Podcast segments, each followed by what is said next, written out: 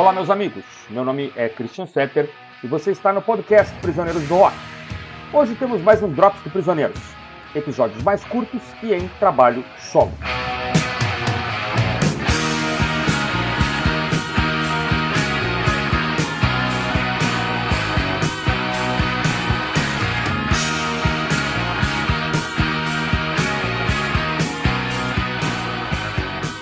O que você faria se tivesse uma banda com quatro integrantes? Em algum momento, ela virasse uma via de quatro mãos, com cada membro pensando em fazer uma coisa diferente com relação aos outros. 1. Um, gravaria umas coisas em grupo? Deixaria cada um desenvolver discretamente suas potencialidades, mesclando tudo depois, mas dando áreas de um trabalho 100% colaborativo? Foi o que fizeram os Beatles no álbum branco. 2. Dividiria o próximo disco em trabalhos em grupo e em trabalho solo, deixando bem claro o que seria um e o que seria outro? Pink Floyd, de uma guma, e o Emerson Lake and Palmer's em Works fizeram isso. 3. Aproveitaria os hiatos da banda para que seus integrantes gravassem seus trabalhos solo?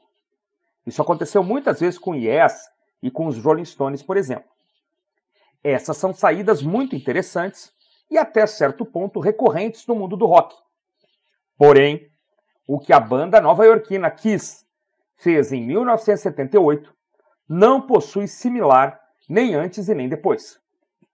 Ocorre que, segundo fontes confiáveis, a banda estava faturando muito alto, mas havia uma tensão crescente entre seus integrantes, o que fez com que o empresário Bill Alcoin desse a ideia de os quatro integrantes gravarem cada um um álbum solo, os quais seriam lançados no mesmo dia, com o mesmo design de capa e que poderiam contar até mesmo como discos oficiais da banda, embora nenhum integrante participasse de qualquer gravação do outro.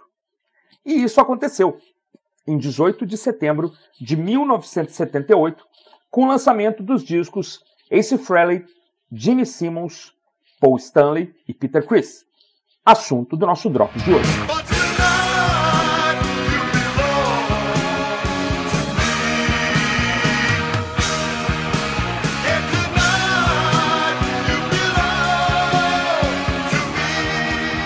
Coube a Paul Stanley fazer o disco tido como o mais próximo do que seria um disco do Kiss. Tonight You Belong to Me é uma excelente faixa de abertura. Move On e Wouldn't You Like to Know Me mantém o tom rock and roll do disco. Essa última a melhor sem dúvida. Algumas baladas interessantes estão lá também. A voz de Stanley é boa para isso, não há como negar. Hold Me, Touch Me deve ser destacada. As demais faixas não são maravilhosas, mas não fazem feio. E o disco termina com Goodbye e seu belo trabalho de contrabaixo. Gene Simmons fez o disco mais produzido e multifacetado. Tem de tudo: orquestras, participação da Cher, participação de Dana Summer e mais um mundo de convidados, e até cover de tema da Disney.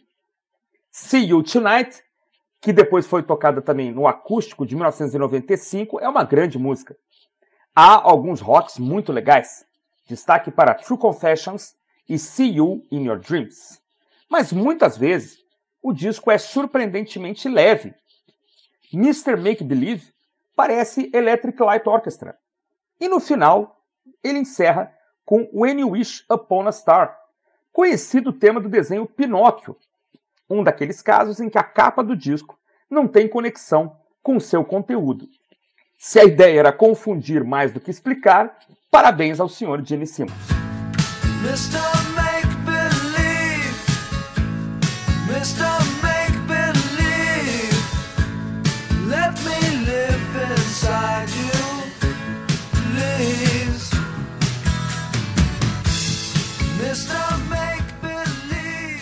Guitarrista Ace Frehley fez o disco considerado com justiça o melhor dos quatro. Rock and roll na cara, muito riff, muito solo de guitarra e Ace cantando como nunca. Abre matador com Rip It Out, segue excelente com um blusão chamado Speeding Back to My Baby e mais grooveado em Snowblind. Outra ótima música é What's On Your Mind, com guitarras e violões soando juntos e um ótimo refrão. No final, um excelente tema instrumental fecha esse grande disco. O baterista Peter Criss, que já vinha se tornando conhecido por ser o integrante mais light e pop da banda, sobretudo após gravações como Beth, do disco Destroyer, e Hard Luck Woman, do disco Rock and Roll Over, fez um disco geralmente considerado o mais fraco dos quatro. Eu não acho que seja, mas sem dúvidas é o mais pop e mais leve de todos, com corais femininos e metais em várias faixas. Pra vocês terem uma ideia, You Matter to Me não faria feio num disco dos Eagles. Tossing and Turning poderia estar no repertório dos Commitments. Don't You Let Me Down é uma balada quase anos 50. Easy Thing é uma daquelas músicas lentas que poderia ser gravada pelo Joey Cocker. E Rock Me Baby caberia tranquilamente num lado B de Billy Joel. Mas ouvindo o disco novamente, sendo sincero, é muito interessante, é um álbum interessante. Para mim, nesse momento, soou melhor até que o do Jenny Simmons, por exemplo. Acontece que Chris era o baterista do Kiss. Ah, ainda uma banda reconhecida por ser uma banda de hard rock. Era o cara que cantava Black Diamond e Manline nos dois primeiros discos da banda apenas quatro anos antes. Então talvez por isso seu disco tenha sido mal compreendido. Mas fica a dica aqui. Se você nunca ouviu, ouça. Se você tem essa antiga impressão, ouça de novo. Soa bem, é agradável, de verdade. Bom, a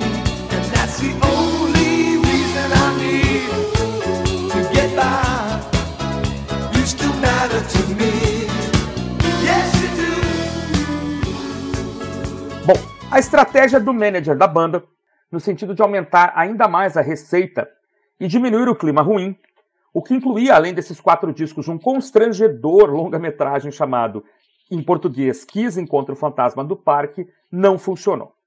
Os discos seguintes, Dynasty, Unmasked e Music from the Elder, não foram muito bem recebidos.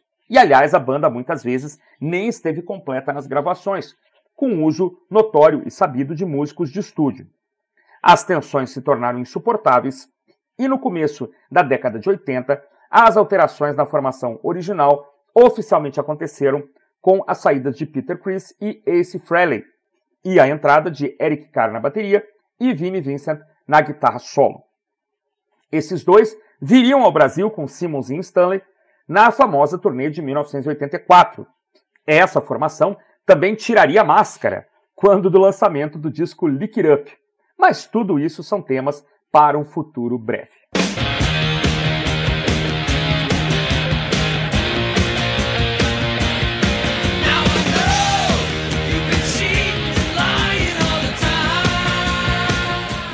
Fico por aqui.